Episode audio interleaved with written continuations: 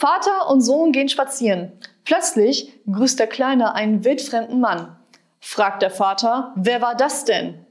Einer vom Umweltschutz. Er fragt Mutti immer, ob die Luft rein ist.